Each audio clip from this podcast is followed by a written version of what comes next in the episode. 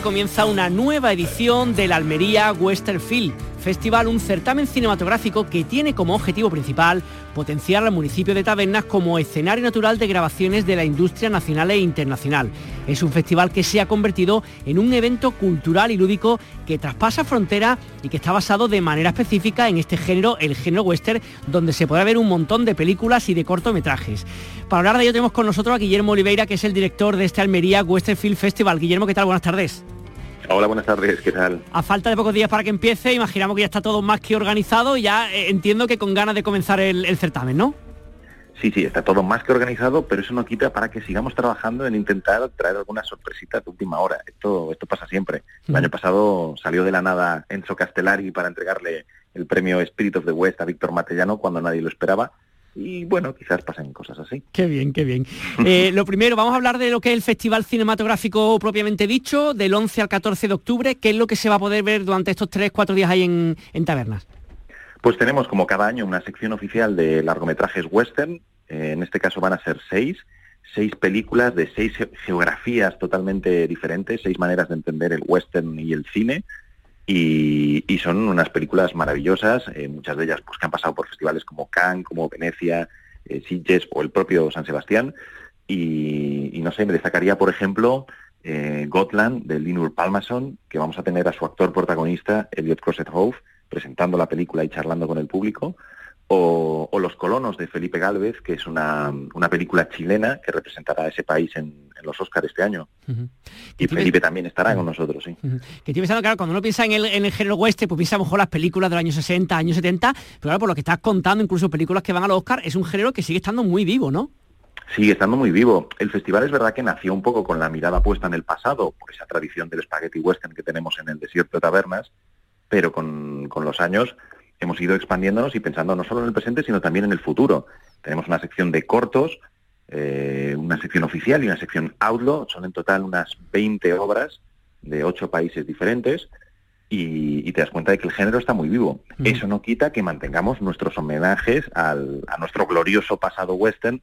Por eso tendremos, pues, por ejemplo, a José Luis Alcaine, el legendario director de fotografía, nominado a 21 premios Goya, ganador de 5 eh, allá por el año 84 rodó un western, eh, una especie de western musical que se llama Esos locos cuatreros, como director de foto, y es el director de fotografía de todas las películas de, bueno, no de todas, pero de casi todas, de Pedro Almodóvar, y entre ellas el corto western que rodó en, en 2022 con Ethan Hawke y Pedro Pascal, y que podremos ver en el festival también, en una proyección muy especial, porque la haremos en su localización de rodaje, el Rancho Western Leone, Qué bueno, qué bueno.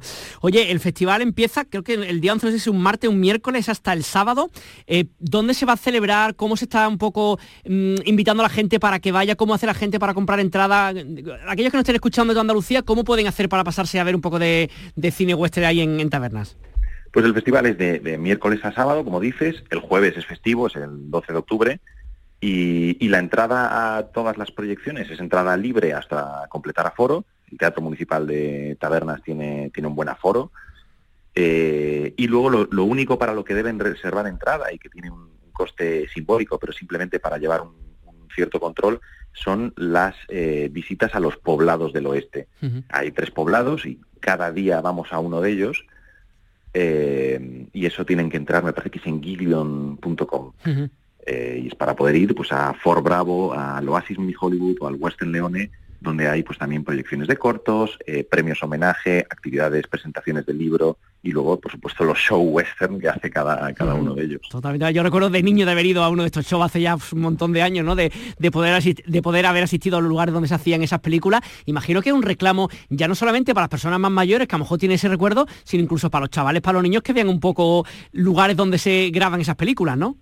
Totalmente. O sea, el festival, más allá de su sección oficial y de y de su propuesta cinematográfica para cinéfilos, eh, tiene un componente muy familiar. Yo mismo llevo a mi familia todos los años y mis niños se lo pasan como, como mm. Qué bueno, qué bueno. Escúchame, aparte de las películas que hemos dicho de los cortometrajes, de las visitas a estos lugares ¿no? donde se graban, se, han grabado, se siguen grabando este tipo de, películas del Spaghetti Western, ¿qué más actividades hay estos días? ¿Hay más cosas que se puedan hacer o incluso, o sea, en el marco del festival o incluso en el entorno de tabernas que podemos hacer estos días si visitamos la localidad?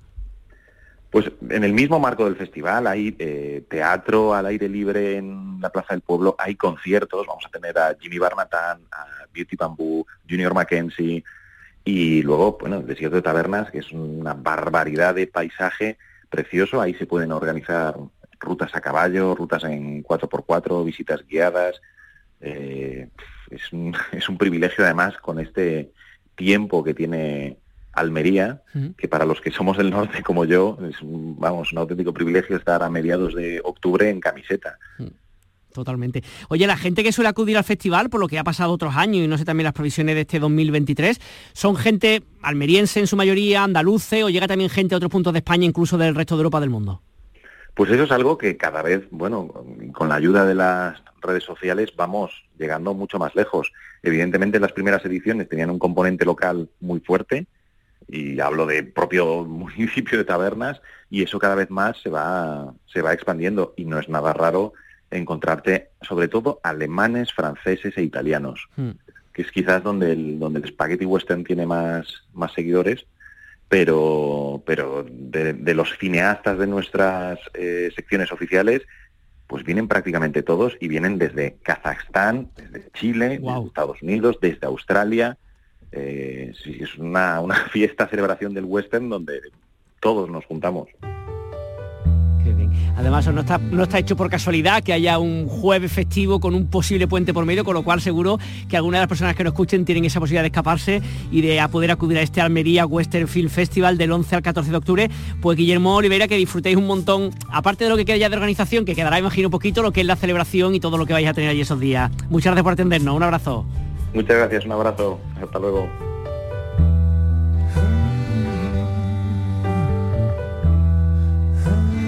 Destino Andalucía con Eduardo Ramos. Radio Andalucía Información y Canal Sur Radio.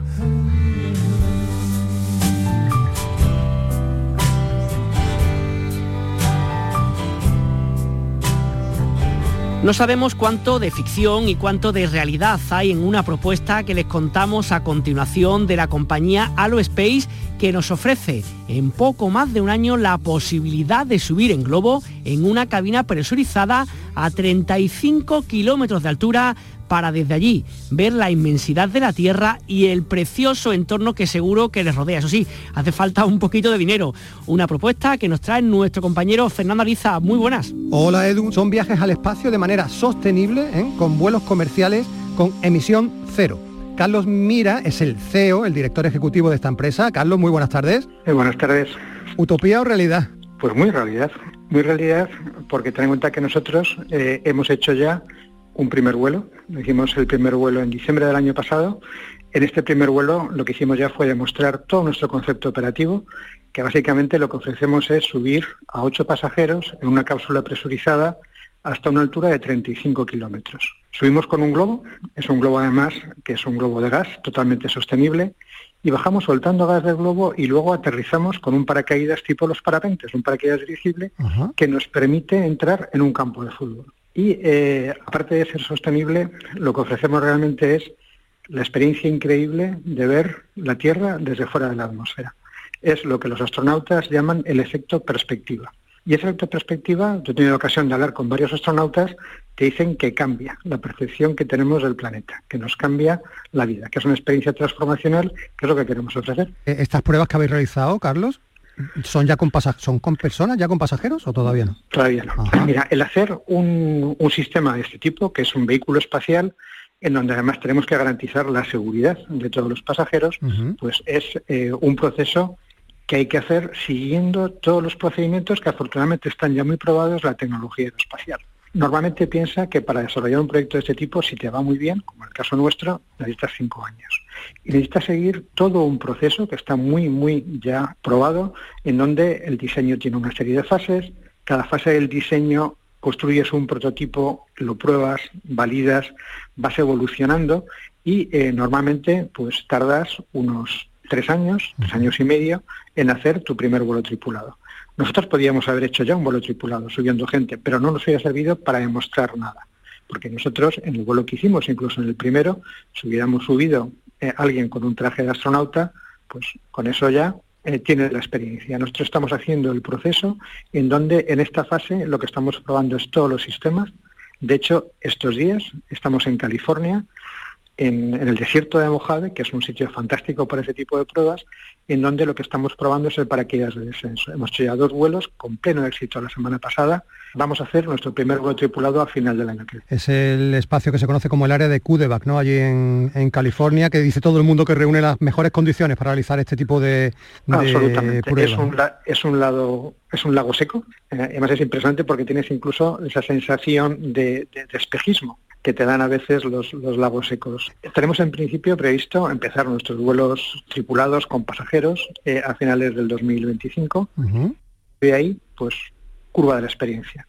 Poco a poco ir aprendiendo, y subiendo cada vez más gente. Llegamos eh, a final de esta década, para el 2029, pues pensamos hacer como 400 vuelos al año y subir más de 3.000 personas que tengan la posibilidad de tener esta experiencia transformadora del efecto perspectiva y para poder hacer eso vamos a operar desde cuatro bases. Ten en cuenta que estamos volando con un globo estratosférico, algo que vimos también en la India es la importancia de que no haya nubes. La experiencia visual que tienes con nubes claro. pues no tiene nada que ver con la experiencia cuando no hay nubes, ¿no? Y por ejemplo aquí en España, desgraciadamente, pues no podemos garantizar que no haya nubes excepto pues de junio hasta septiembre. Le dices a un pasajero que venga la tercera semana de, abril y no sabes el año que viene que vamos a tener nubes o no. Pero aquí tendremos una base, probablemente además en Andalucía, en el sur, y vamos a tener bases pues en Arabia Saudí, vamos a tener una base en Australia, vamos a tener una base en Estados Unidos, estamos contemplando también la posibilidad de, en el hemisferio sur, tenerlas en África del Sur y en Argentina. Y con eso garantizamos a nuestros pasajeros que cualquier día del año van a poder volar en alguna de nuestras bases o que van a poder repetir vuelo. Carlos, te tengo que preguntar, lo has dicho así de pasada, que una de las bases va a estar en Andalucía. ¿Dónde? Eso es una cosa que tenemos que ver con mucho detalle, porque ten en cuenta que la elección de la base en Andalucía, cualquier sitio es bueno. Eso es una gran, eso es una gran ventaja, ¿no? Pero tenemos que escogerla pues eh, primero con requerimientos de control de tráfico aéreo. Tenemos que buscarlo también en una zona segura, en donde la trayectoria de vuelo pues sea una trayectoria que no nos pase, por ejemplo, por encima de Sierra Nevada, o que sea una trayectoria de vuelo que no nos lleve a aterrizar en el Mediterráneo o en el Atlántico, en Andalucía, ¿no? Y luego también cruzar fronteras es complicado, que tampoco nos lleva a Portugal, ¿no? Pero vamos, hemos encontrado ya, hemos identificado algunos, algunos sitios. Eh, hablabas, Carlos, que vamos a subir, bueno, vamos, van a subir los pasajeros hasta 35 kilómetros para que la gente se haga una idea cuando uno va montado en un avión de un vuelo comercial cualquiera se vuela en torno a 10-12 kilómetros de, altitud. estáis duplicando prácticamente la altura. Bueno, eh, casi triplicando. Eh, eso, se va, la altura. ¿Eso se va a mantener, Carlos, o hay idea de subir un poco más o no tiene mucho sentido? Pues no tiene mucho sentido por una razón. O sea, la clave, desde el punto de vista de lo que es el tener esta experiencia de ver la Tierra desde fuera de la atmósfera, es salir de la atmósfera. Entonces, estás ya prácticamente fuera de la atmósfera a estos 30-35 kilómetros y de hecho tampoco hay mucha diferencia entre 30 y 35 en el efecto visual. Si supiéramos a 40, si subiéramos a 45, prácticamente veríamos lo mismo, como que no tiene más sentido. Y otra ventaja también de nuestro tipo de vuelos es que podemos estar ahí arriba, pues no te digo días, ¿no? pero sí bastantes horas. No es la idea de ver pasar la Tierra por debajo, sino es la sensación de estar empapándote, de estar viendo la perspectiva que estás, eh, que estás teniendo, estar viendo el horizonte estar viendo el espacio y además es el espacio que vemos nosotros por la noche, porque quieras que no tienes atmósfera. En fin. Tú piensas, el ojo humano no lo puede ver, ¿no? Pero sí que tendremos la posibilidad de que desde ahí arriba, como lo puedes hacer, pues puedas ver las galaxias en otros colores distintos a los que vemos normalmente, como es en el infrarrojo. Yo os recomiendo que busquéis en internet, por ejemplo, Andrómeda en infrarrojo tiene unos colores fantásticos. Pues eso desde arriba lo puedes ver. Podemos tener nuestro pequeño telescopio en el tejado de la cápsula, en el techo de la cápsula, y el pasajero dentro puede estar teniendo esa experiencia. Mira, esto es una cosa, vuelo que hicimos en la India, eh, pues eh, lo hemos hecho con un centro de, investigación, que es el TIFR, y está en el Departamento de Astrofísica, porque ellos tienen mucha experiencia de subir globos para subir, por ejemplo, telescopios a esta altura. ¿no?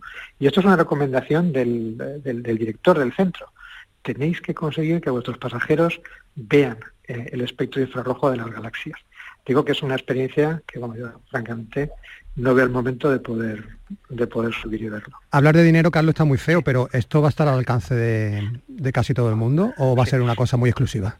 Sí. Primero, con los pasajeros. Queremos hacer 400 vuelos al año y en cada vuelo subimos ocho pasajeros. Desgraciadamente eh, esto es eh, cuesta dinero. Es claro, tú ten en cuenta que esto es un desarrollo largo, que es un desarrollo muy complejo, que cada vuelo en sí, ¿no? Pues eh, los globos son reciclables, pero no son reutilizables, ¿no? Entonces tiene un coste que es un, que es un coste alto. Los billetes, los precios, pues estarán en el caso nuestro en el rango entre los 100 y los 200 mil euros. Y una de las cosas que también es parte del posicionamiento de, de, Hello Space es que queremos posicionarnos por ofrecer la mejor experiencia. Queremos ofrecer una experiencia única, no solo en el vuelo, sino también desde que eh, ese pasajero y también sus acompañantes pues nos llama, contacta con nosotros, eh, llega a nuestra base. O sea, esa experiencia tiene que ser una experiencia muy enriquecedora porque queremos que llegue preparado ese vuelo para que realmente sea transformador. Carlos Mira, CEO, de, director ejecutivo de Halo Space, gracias por atender a Canal Sur Radio y que vaya todo muy bien. Muchísimas gracias y os iremos contando. Turismo, viajes, ocio, excavadas. Destino Andalucía.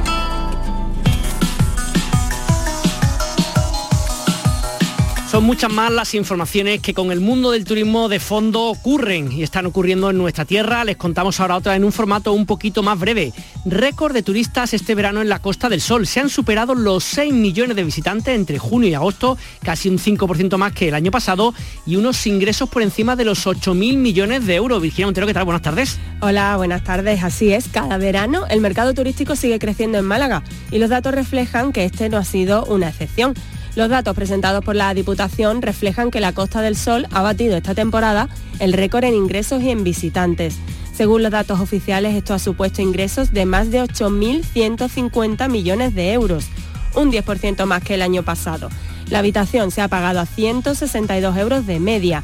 Se nota el descenso de los turistas nacionales compensado por el incremento de los internacionales. El balance positivo de la temporada alta también se ha visto reflejado en el impacto beneficioso para el empleo, especialmente para la restauración y el alojamiento, con un aumento del 7,5% del número de afiliados a la seguridad social respecto al año pasado. En Jaén se celebra este fin de semana la edición número 21 de la Feria de Turismo, Deporte y Aventura Tierra Adentro, que reúne a casi un centenar de expositores de todas las comunidades autónomas. En tierra adentro, Jaén y Andalucía se vuelven a situar a la vanguardia de un turismo que el año pasado creció un 53% y atrajo a nuestra comunidad a 6 millones de visitantes. 80 expositores mostrarán todos los sectores que ofrece el interior a un turista que busca nuevos horizontes. Tierra Adentro aspira a conseguir 10.000 visitas para seguir reforzando a Jaén como destino turístico. Junto con la oferta para profesionales y para el público general, habrá actividades gratuitas como caída libre, tiro con arco o escalada Además, dispondrá de una zona gastronómica de Gusta Jaén para ofrecer productos de forma directa o elaborar degustaciones. Los bandoleros y los migueletes vuelven como cada mes de octubre a Grazalema para revivir los acontecimientos protagonizados por José María Hinojosa el Tempranillo y que marcarán para siempre la historia de esta localidad de la Sierra de Cádiz. De nuevo serán más de un centenar las personas que protagonicen la recreación histórica Sangre y Amor en la Sierra 34 representaciones de la vida de un bandolero que vivió en la Sierra de Grazalema los momentos más dulces y amargos de su vida, como el nacimiento de su hija o la muerte de su amada. Cada uno de los episodios será representado por los actores y actrices voluntarios ataviados con ropajes del siglo XIX. La oferta de Grazalema para este fin de semana va más allá del hecho histórico en sí y se completa con una amplia propuesta gastronómica, musical paisajística y de actividades de ocio para todos los públicos. Y un último apunte muy dulce, Virginia, el Belén de chocolate de ruta en Córdoba abre este lunes 9 de octubre. Aún no se ha desvelado cuál será la temática para este año. En las labores de realización han participado este año seis personas y han sido necesarios 1.600 kilos de chocolate, la mayoría blanco por su mayor versatilidad a la hora de añadir colores, y unos 50 kilos de mazapán para crear personajes y detalles. Uno de los secretos mejor guardados es la temática de este 2023. Sus creadores, galleros artesanos, han dado algunas pistas sobre su contenido mostrando una imagen del Big Ben de Londres. Viaja con nosotros a tu destino. Destino Andalucía. Nos situamos en las marismas del Odiel que están profundamente vinculadas con el mundo de la sal, tanto por su cercanía al mar como por contener dentro del espacio protegido explotaciones salineras que desempeñan un papel importante en el entorno. A lo largo de un sencillo recorrido, gracias a las sensaciones que este nos ofrece, conoceremos la importancia de la sal y cómo el hombre la ha utilizado junto a las plantas del entorno para su beneficio. Nos encontramos en estas marismas de Huelva con Carmen González, que es guía de este paraje educadora ambiental. Carmen, ¿qué tal? Muy buenas. Hola, buenos días, ¿qué tal? Gracias por estar con nosotros. Eh, empezamos mm, a estas primeras preguntas preguntándote por, esta, por este sendero guiado Calatilla Bacuta, que nos permite conocer un lugar que, que yo creo que no es demasiado conocido fuera a lo mejor del entorno, ¿no? Sí, bueno, eh, curiosamente fuera y, cerca también del entorno, porque en muchas ocasiones el onubense desconoce que tenemos este recorrido tan interesante en el que se pueden descubrir pues muchísimas cuestiones, tanto eh, cómo se procede a la cosecha de la sal eh, y cómo funciona esa salina a lo largo del año, como evidentemente lo que es el espacio natural en sí de la marisma mareal, que también es un ecosistema o un paisaje para que todos lo entendamos muy interesante. Mm. ¿Dónde está este lugar? ¿Cómo es el que llegan, digamos, al centro de interpretación que hay en el, en el parque? ¿O cómo, cómo digamos, la cita para quien quiera hacer este tipo de visita? Pues mira, yo siempre recomiendo pasar por el centro de visitantes o llamarnos con un poquito de antelación y desde aquí ya les recomendamos al usuario cómo pueden proceder a realizar estas actividades. Este sendero se puede hacer de forma libre, simplemente tendríamos que dejar nuestro coche aquí cerquita del centro, ofrecemos un mapa y las explicaciones necesarias para poderlo realizar. Evidentemente también se puede contratar un guía que te interprete todo el recorrido, sobre todo para, para grupos, que además también se aporta pues material óptico con el que poder observar tanto flamencos como la, el águila pescadora o el resto de avifauna asociada a este, a este entorno tan, eh, eh, tan bonito. Eh, es muy fácil porque además no, no requiere, hacer el sendero no, no requiere de ningún tipo, eh, digamos, de, material técnico. Es un sendero llanito que transcurre por el muro de la salina, eh, puede hacerlo cualquier tipo de persona, es un sendero adaptado, ¿eh? que eso también es bastante importante que, lo sepamos. Eh, quería preguntarte, aprovechando para alguien que nos esté escuchando, ya sea de la provincia de Huelva o del resto de Andalucía que, se acerque por ahí a, las marismas de Odiel, que son muchas malas cosas que se pueden hacer más de este sendero del que estamos hablando, y tenía apuntado ahí el tren neumático que incluso comentabas, creo que había posibilidades incluso de poder hacer esta visita gratis, ¿no?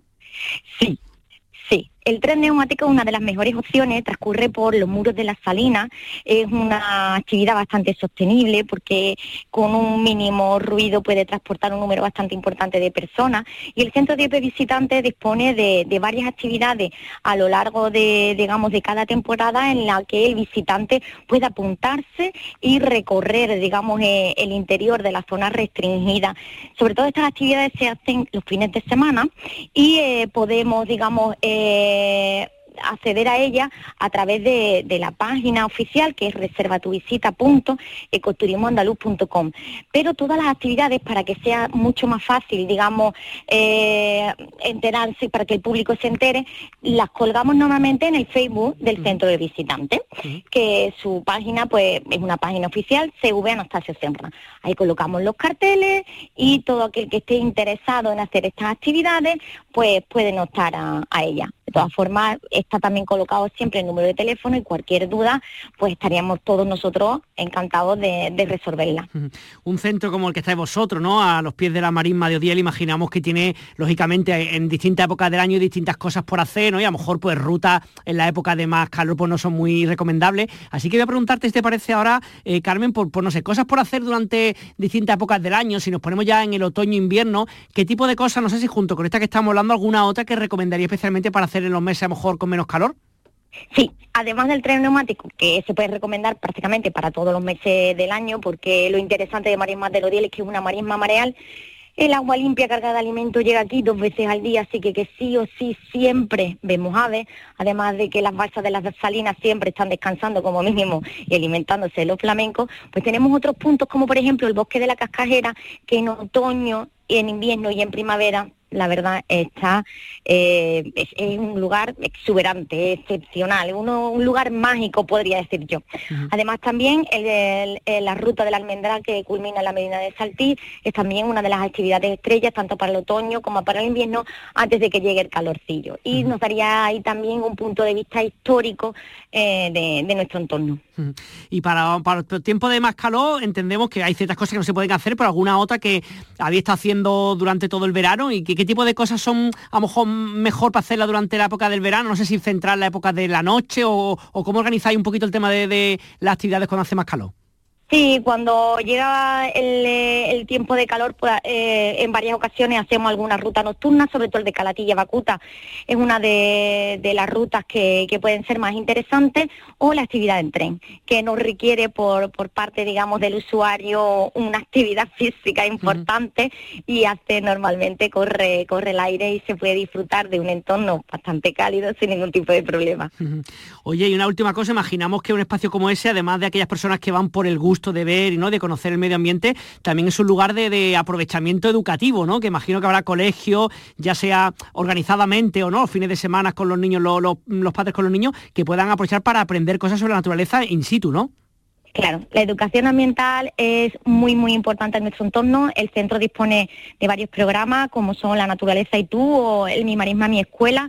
y prácticamente casi todos los días eh, llega un centro escolar a, nuestro, a nuestro espacio, disfrutando de estos programas, que son bastante económicos o incluso gratuitos. Y durante el verano los niños aquí no pueden faltar, porque si ellos no conocen el entorno, eh, sería, eh, sería inviable. Ellos son los primeros, el primer escalón que tienen que aprender a valorar nuestro entorno. El paraje, eh, el, paraje desarrolla lo que es la escuela de exploradores, eh, actividad subvencionada o eh, por la Fundación Atlantic Copper, en la que los niños aprenden evidentemente a valorar, a conocer nuestro entorno, desde cuatro años hasta 14. Pues nada, ahí está toda esta invitación, aquellos que estén interesados, a la página web o la página del centro de visitantes donde, donde estáis. Carmen González, guía del paraje de Marismas de los y educadora ambiental. Muchísimas gracias por estar con nosotros y enhorabuena por el trabajo que realizáis. Pues nada, muchísimas gracias.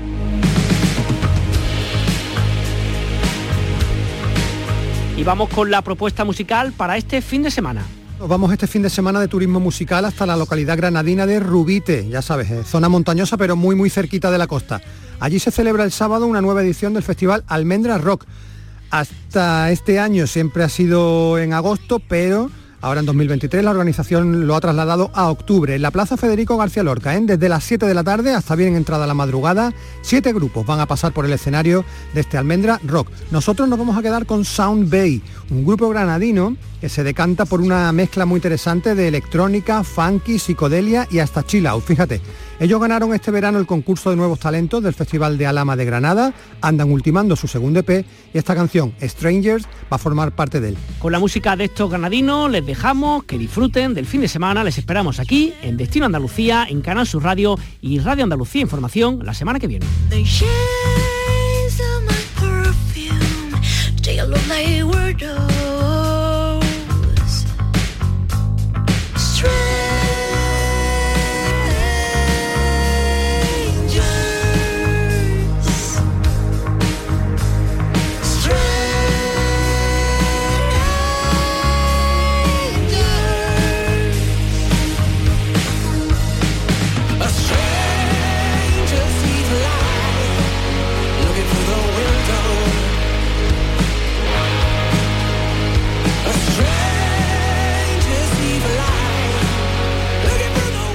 Muchas gracias por hoy, por escucharnos como siempre y las gracias también se la da mi equipo, Francis Gómez, Estíbaliz Martínez, Patricia Torres en la producción, Antonio Martínez y Manolo Fernández y Fran Hernández en la dirección técnica de este programa. Gracias por hoy, gracias por escucharnos. Nos vamos con la energía que da el viernes. Espero que hayan disfrutado del programa de hoy y que sobre todo se lleven algo interesante de todo lo que les hemos contado. El lunes a las 4 de la tarde estaremos aquí todos, todo mi equipo, para contarles de nuevo la vida y a partir de las 6 de la tarde cuidarles. Gracias, un beso.